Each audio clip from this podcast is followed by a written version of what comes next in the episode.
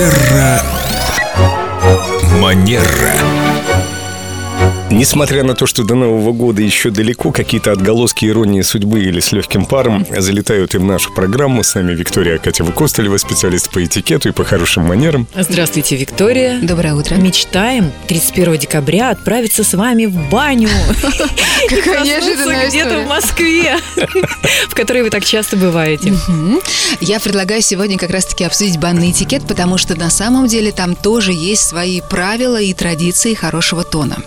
Испокон наши предки с большим почтением относились к этому месту, потому что оно было таким сакральным. И сейчас, когда люди приходят в баню, очень важно сохранять передавать а, вот эти вот правила, традиции, потому что в бане мы очищаемся не только физически, но и баня способствует духовному исцелению. И как вот я недавно разговаривала с одной своей знакомой, она профессиональный мастер банного дела, она очень давно это изучает, и она говорит, что в бане соединяются четыре стихии основные. Это вода, это огонь, воздух и это земля.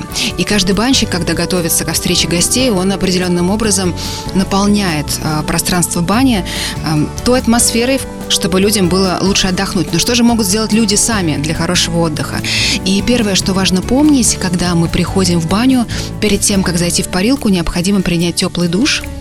После этого, когда мы туда заходим, второе правило, которое тоже очень важно, если навстречу нам кто-то выходит, приоритет всегда у него. Почему? Потому что в бане может быть высокая температура, человек может там себя хуже почувствовать, и поэтому, если ему нужно выйти, то никаких препятствий этому быть не должно. Третье правило очень важное, оно о том, что в парилке в самой никакие разговоры не ведутся. Часто можно замечать, что люди приходят, например, в общественную баню компании и начинают там о чем-то обсуждать, о своем, о бытовом, о веселом, и нарушается та самая сакральная атмосфера, то есть человек не получает полного восстановления, поэтому если не хочется поговорить, то лучше это сделать за пределами парной. И надо понимать, что те, кто болтает в бане, тоже не получают того эффекта, который могли бы получить, если бы тихонечко посидели и насладились тем, что они имеют в данный момент. Могли продышаться, могли очистить свои легкие, могли зарядиться позитивной энергией, энергии, а в результате все ушло на пустую болтовню. Да, есть даже такое правило, называется правило трех Т.